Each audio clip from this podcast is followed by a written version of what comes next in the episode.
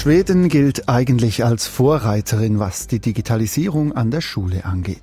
Eigentlich. Denn jetzt tritt Schweden auf die Bremse. Wir fragen, warum? Und wir fragen, warum ist eigentlich die Schweiz in Sachen Digitalisierung an Schulen lange nicht vom Fleck gekommen? Die Digitalisierung an Schulen ist unser Schwerpunkt heute. Wir schauen aber auch noch nach Frankreich, denn dort hat die Notre Dame nach dem Brand vor über vier Jahren wieder einen goldenen Hahn auf dem Dach. Doch warum ist dieser Hahn so wichtig? Das klären wir mit unserem Korrespondenten vor Ort. Das ist die Sendung 4x4 vom Dienstag. Ausgewählte Gespräche von SRF 4 News. Am Mikrofon begleitet sie Peter Hanselmann. Zusammen mit anderen skandinavischen Ländern gilt Schweden bisher als Vorreiterin in Sachen Digitalisierung der Schulen. Viele Schülerinnen und Schüler haben nur mit Laptops und Apps Unterricht bekommen. Doch nun tritt Schweden auf die Bremse. Mehr Bücher, weniger Tablets, so lautet die Losung. Dominik Holly hat Nordeuropa-Korrespondent Bruno Kaufmann gefragt, warum es zu dieser Kehrtwende kommt. Da gibt es verschiedene Gründe. Es gibt neue Ergebnisse bei den Untersuchungen zu der Lese- und Schreibkompetenz der schwedischen Schülerinnen und Schüler und die ist zurückgegangen in den letzten Jahren. Es gibt neue Forschung, die zeigt, dass ein zu früher und zu umfassender digitaler Einsatz von Lehrmitteln zum Beispiel in der Primarschule eher nachteilige Wirkung hat. Und es gibt auch eine neue Politik jetzt, eine neue Schulpolitik in Schweden. Seit einem Jahr ist eine rechtsbürgerliche Regierung an der Macht und die die hat die linksgrüne Regierung der letzten acht Jahre abgelöst. Die vorige Regierung war sehr an der Digitalisierung interessiert, die jetzige viel weniger. Also zu viel oder zu frühe Digitalisierung, das habe negative Folgen, sagt die Regierung. Ist man sich bei dieser Einschätzung denn einig in Schweden? Nein, also Bildungs- und Schulpolitik gehört mitunter zu den umstrittensten politischen Themen in Schweden überhaupt. Eigentlich jede Regierung möchte auch dem Schulsystem ein bisschen den Stempel aufdrücken und das ist in den letzten Jahrzehnten so gegangen, dass man einerseits in den 90er Jahren das Schulsystem von bürgerlicher Seite sehr liberalisiert hatte und dann in den Jahren darauf den Gemeinden die Hauptverantwortung übertrug und dann kam eben dann die Digitalisierungswelle, die jetzt ein bisschen Wissen eben wieder zurückgeschraubt wird, dass man traditionelle Werte, dass man Disziplinnoten wieder einführt und auch zum Beispiel Schönschreibunterricht wieder eingeführt hat in Schweden. Was sind denn jetzt konkret die Pläne der Regierung?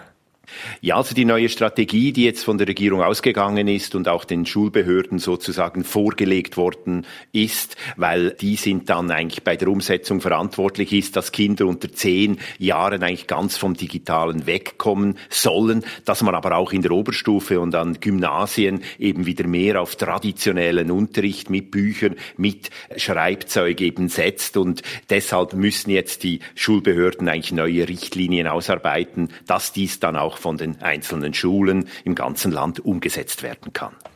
Aber inzwischen ist es ja so, dass digitale Schule eigentlich fast schon günstiger zu sein scheint. Nur Schulen mit genügend Geld können sich in Schweden Bücher leisten.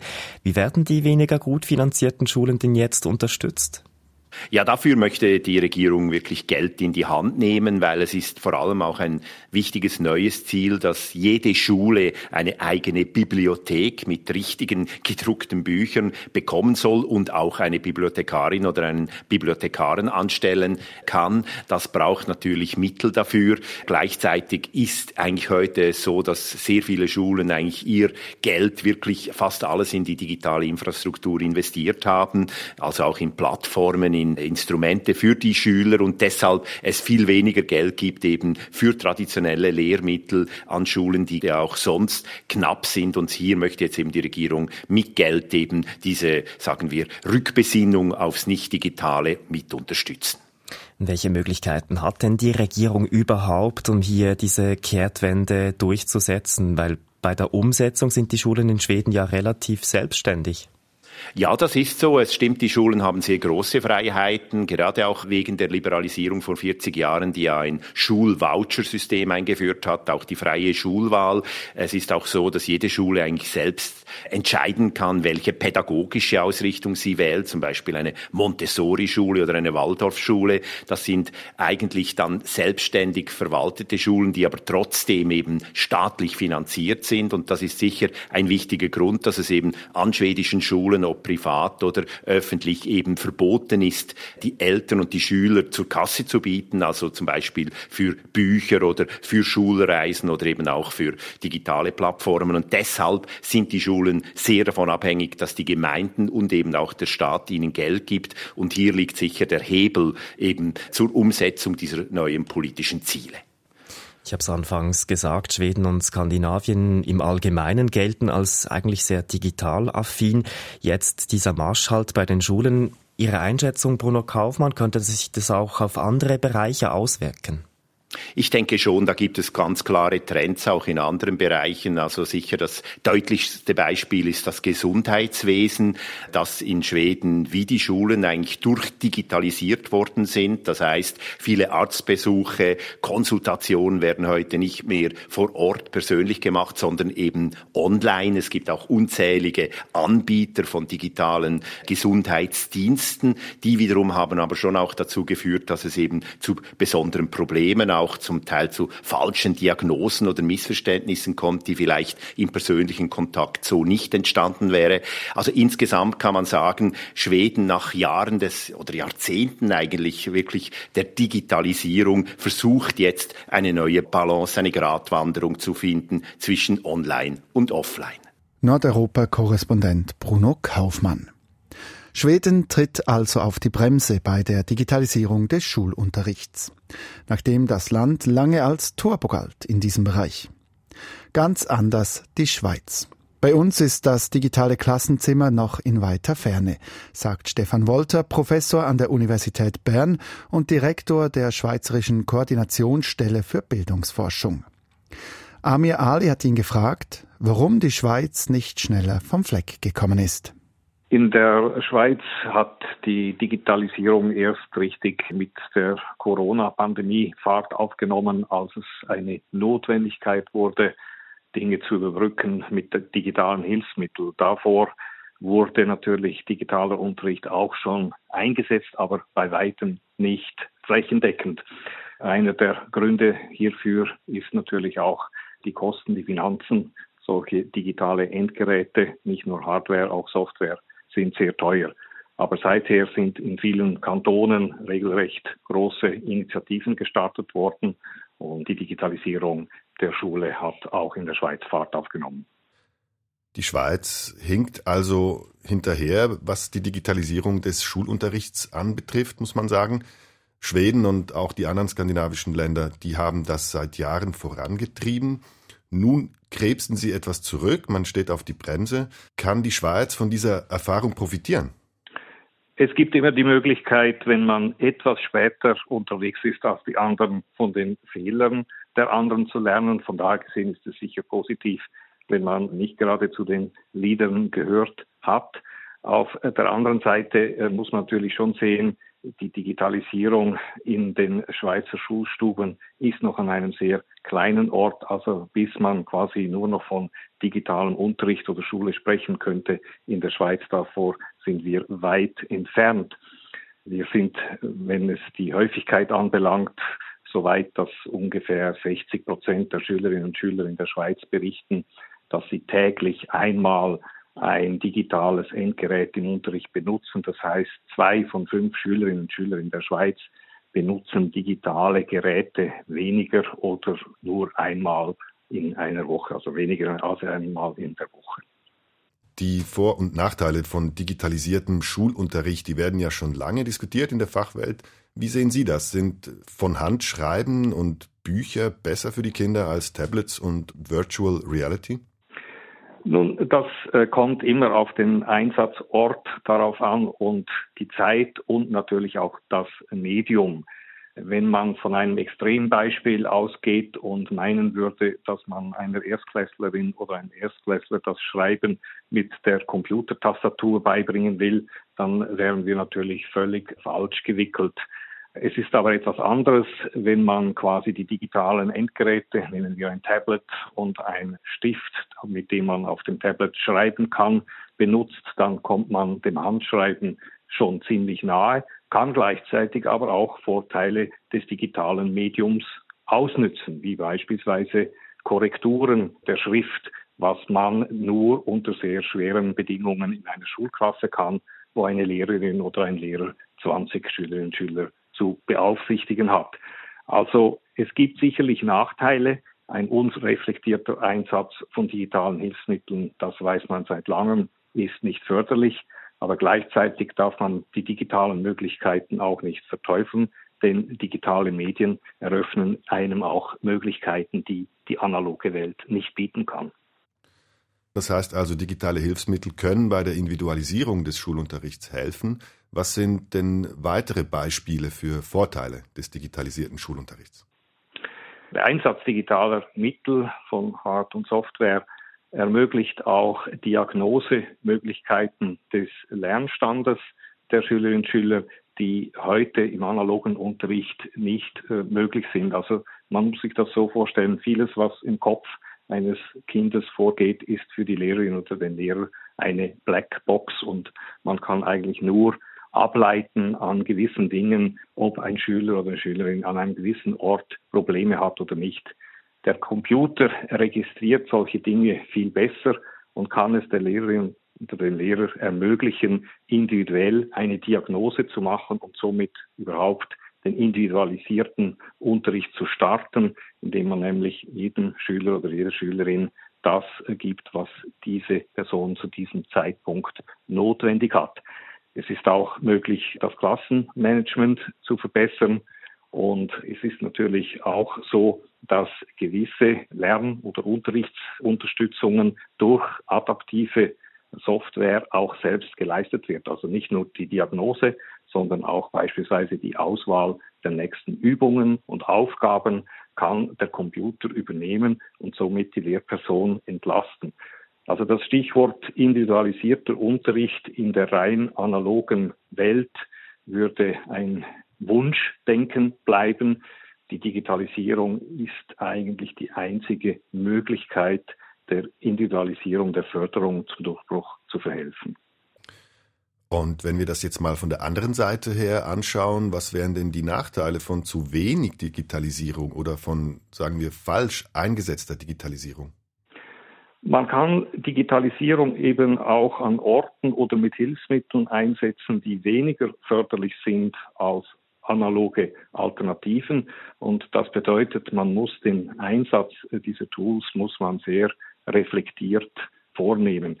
Das heißt mit anderen Worten, die Erkenntnisse der Lernpsychologie müssen natürlich auch in den gezielten Einsatz von digitalen Hilfsmitteln einfließen.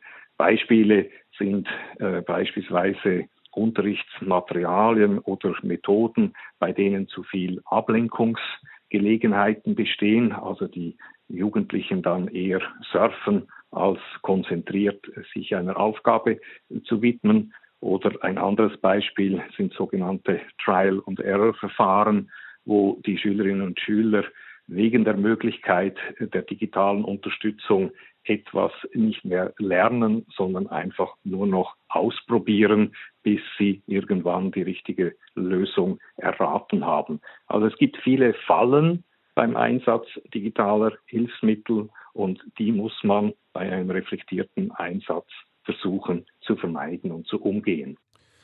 Fassen wir zum Schluss noch einmal zusammen. In der Schweiz lautet der Tenor eher, es braucht mehr Digitalisierung im Schulunterricht. Wie groß ist denn jetzt die Gefahr, wenn wir uns an die Erfahrungen aus Schweden anlehnen? Wie groß ist die Gefahr, dass wir übers Ziel hinausschießen?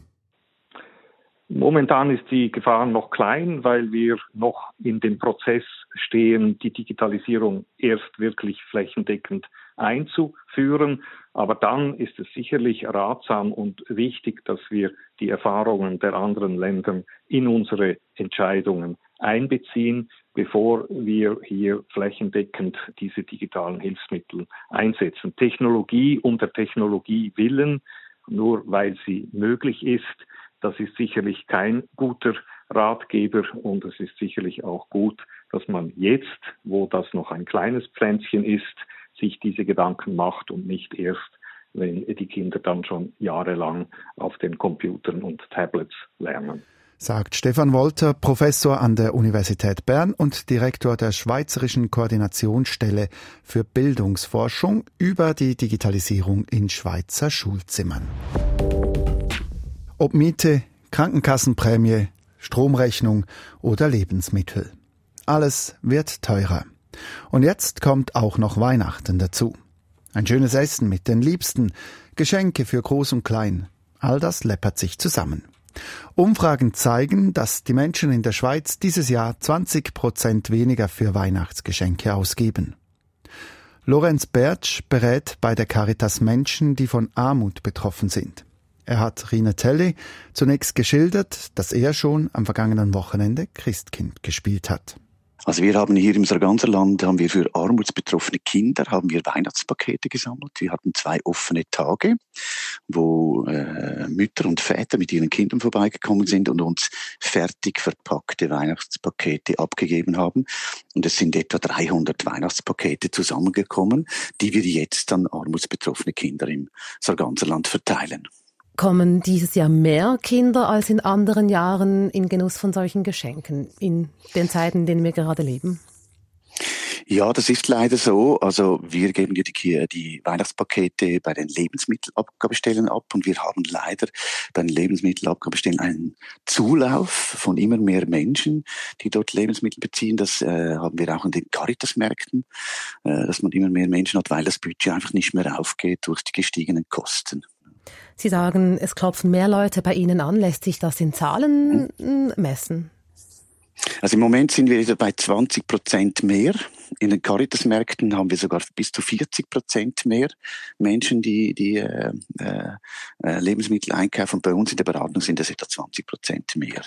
Mit für uns ganz klar Tendenz steigend. Wir haben das Gefühl, dass es nächstes Jahr noch schwieriger wird, wenn nächstes Jahr noch die Nebenkosten kommen, die, die, die die, die Kosten, die gestiegen sind, haben ja einen kumulativen Effekt. Also nächstes Jahr kommt das wieder und es kommt monatlich wieder und es hatte schon dieses Jahr Erhöhungen und die Menschen haben jetzt schon begonnen, irgendwelche Rechnungen, wo, also, also Rechnungen, die eigentlich außerordentlich sind, mit Raten zu vereinbaren oder Raten zu vereinbaren und das Ganze ist kumulativ und wir stehen hier wirklich von einem großen Problem wenn nicht sogar vor einer sozialpolitischen Zeitbombe, wo, wo vermehrt Menschen, die jetzt schon in Armut leben, wir sprechen in der Schweiz doch von etwa 745.000 Menschen, noch tiefer in die Armut rutschen, aber auch die Menschen, die so knapp dort noch nicht in der Armut sind, vielleicht ist die unterste Mittelschicht oder dazwischen, wird auch Gefahr laufen. Und ich denke mir, hier in den nächsten drei bis fünf Jahren werden wir hier leider Gottes eine sehr negative Überraschung erleben. Wenn wir jetzt ähm, das Ganze wieder auf Weihnachten münzen, mhm. was bedeutet das? Mhm. Schenken die Leute zum Beispiel anders als noch letztes Jahr? Also genau, dem Detail kann ich das natürlich nicht sagen. Hm? Das Problem ist einfach, gerade auch bei armutsbetroffenen Familien sind ja vielfach auch Kinder betroffen. Und die Kinder müssen schon das ganze Jahr durch leiden grundsätzlich, wenn ich armutsbetroffen bin. Also ich lade meine, meine Kolleginnen und Kollegen nicht ein nach Hause, weil ich mich schäme oder ich kann beim Geburtstag kein großes Geschenk mitbringen. Äh, ich habe weniger Freunde oder Freundinnen als andere. Ich kann weniger dabei sein in Vereinen und, und, und weil das Geld schlichtweg fehlt. Und da ist natürlich ganz klar der Effekt, wo auch die Eltern mir sagen, auch wenn das Budget knapp ist, hey, ich möchte wenigstens an Weihnachten äh, unseren Kindern und meinem Kind etwas Gutes tun. Ich möchte ihm etwas geben, damit es auch Freude haben kann und auch Weihnachten feiern kann. Und das ist so das, wo natürlich auch die Diskrepanz ist. Eben armutsbetroffen, doch möchte ich das sehen, dass es den Kindern gut geht. Und das ist immer extrem schwierig, dieser Spagat. Sagt Lorenz Bertsch von der Caritas. Das Gespräch ist Teil einer Ausgabe unseres Podcasts News Plus. In dieser Folge sprechen wir auch darüber, wie und wo dieses Jahr bei den Weihnachtsgeschenken gespart wird. News Plus, die News und was dahinter steckt. News Plus ist für mich jedes Mal ein Ritt auf dem Drachen. Wir fliegen durch die stürmische, rasante Newswelt. Denn wir müssen in kürzester Zeit genau das Thema finden, über das die Leute mehr wissen wollen. Und wir halten Ausschau nach dem besonderen Aspekt, den sonst niemand hat. Wenn ich mal auch die Geschichten erzähle, die ich erlebt habe, ja, dann kommen mir fast die Tränen. Wir gehen nah ran, auch an die Emotionen. Und wir hören auf die Inputs unserer Hörerinnen und Hörer. Also mich würde das Thema sehr, sehr interessieren und ich glaube, ich wäre einer von den Ersten, wo der Podcast wahrscheinlich würde hören. Mit News Plus gut informiert in den Feierabend, jeden Wochentag um 16 Uhr auf srf.ch-audio und auf allen gängigen Podcast-Plattformen. Und das Schöne am Drachenreiten, wir behalten den Überblick. Der Aufbau der Notre Dame in Paris ist im vollen Gange. Die weltbekannte Kathedrale hat einen neuen goldenen Hahn erhalten. Am Wochenende hat ihn der Pariser Erzbischof gesegnet. Beim Brand im April 2019, also vor über viereinhalb Jahren, ist der Hahn vom Dach gestürzt. Nicoletta Georgiev hat mit unserem Frankreich-Korrespondenten Daniel Voll gesprochen. Sie wollte von ihm wissen, wieso der Hahn auf dem Kirchturm überhaupt von so großer Bedeutung ist. Also praktisch gesehen ist der Hahn auf der Kirchturmspitze ganz einfach ein Blitzableiter, aber er hat auch eine mehrfache symbolische Bedeutung. Er erinnert zum Beispiel an Petrus, dem Christus bei seiner Verhaftung vorausgesagt hatte, er werde ihn dreimal verleugnen, bevor der Hahn gekräht habe. Das heißt, theologisch gesehen ist der Hahn auf der Kirchturmspitze eigentlich eine Aufforderung an die Gläubigen. Sie sollten ein aufrichtiges Zeugnis ablegen. Und im Fall von Notre Dame hat der Hahn auf dem Spitzturm noch eine weitere Bedeutung. Der Hahn ist nämlich das Wappentier Frankreichs und der neue goldene Hahn von Notre Dame ist eines der wenigen Stücke, das nicht identisch neu angefertigt wurde. Die Kathedrale wurde ja eigentlich identisch neu wieder aufgebaut, aber seine Flügel haben neu die Form von Flammen und erinnern an den Brand vom 15. April 2019. Das heißt, es ist ein Symbol dafür, dass die Kathedrale von Paris aufersteht wie ein Phönix aus der Asche.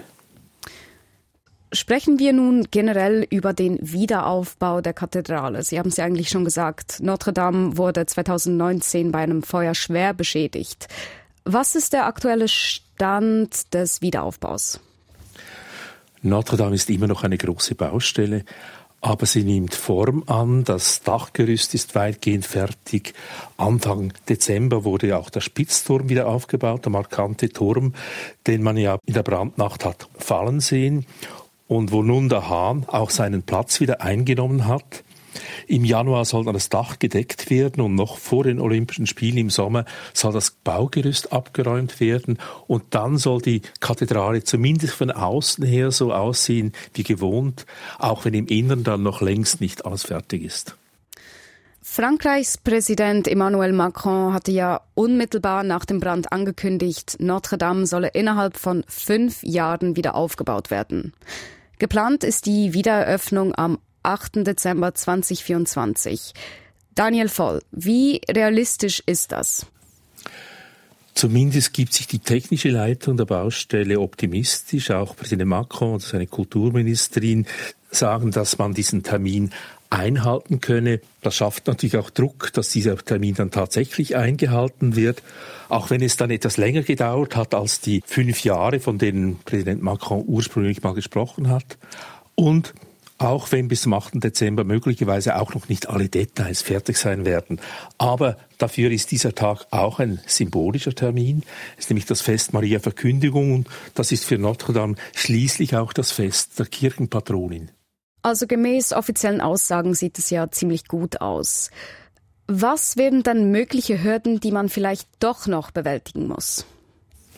Also es ist eine große Baustelle, die noch sehr viele Herausforderungen bieten. Da arbeiten rund 1000 Personen an diesem Projekt etwa die Hälfte davon auf der Baustelle direkt und eine andere Hälfte, die arbeitet verteilt auf viele spezialisierte Betriebe, die einzelne Elemente anfertigen und zuliefern. Das heißt, diese Arbeiten, die müssen dann ganz genau aufeinander abgestimmt werden, damit der Zeitplan eingehalten werden kann. Er ist immer noch sehr ambitiös.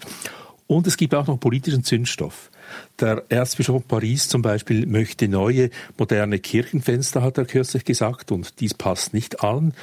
Und zu reden gibt auch der Spitzturm auf dem Dach, der nun neu aufgerichtet ist. Er soll wieder mit Blei verkleidet werden, wie der Vorgängerturm, der verbrannt ist. Und da geht es insgesamt um 500 Tonnen Blei. Das heißt, dies weckt bei den Nachbarn auch schlechte Erinnerungen, denn damals nach dem Brand schwebte noch länger eine Dunstwolke mit Bleipartikeln in der Umgebung der Kathedrale.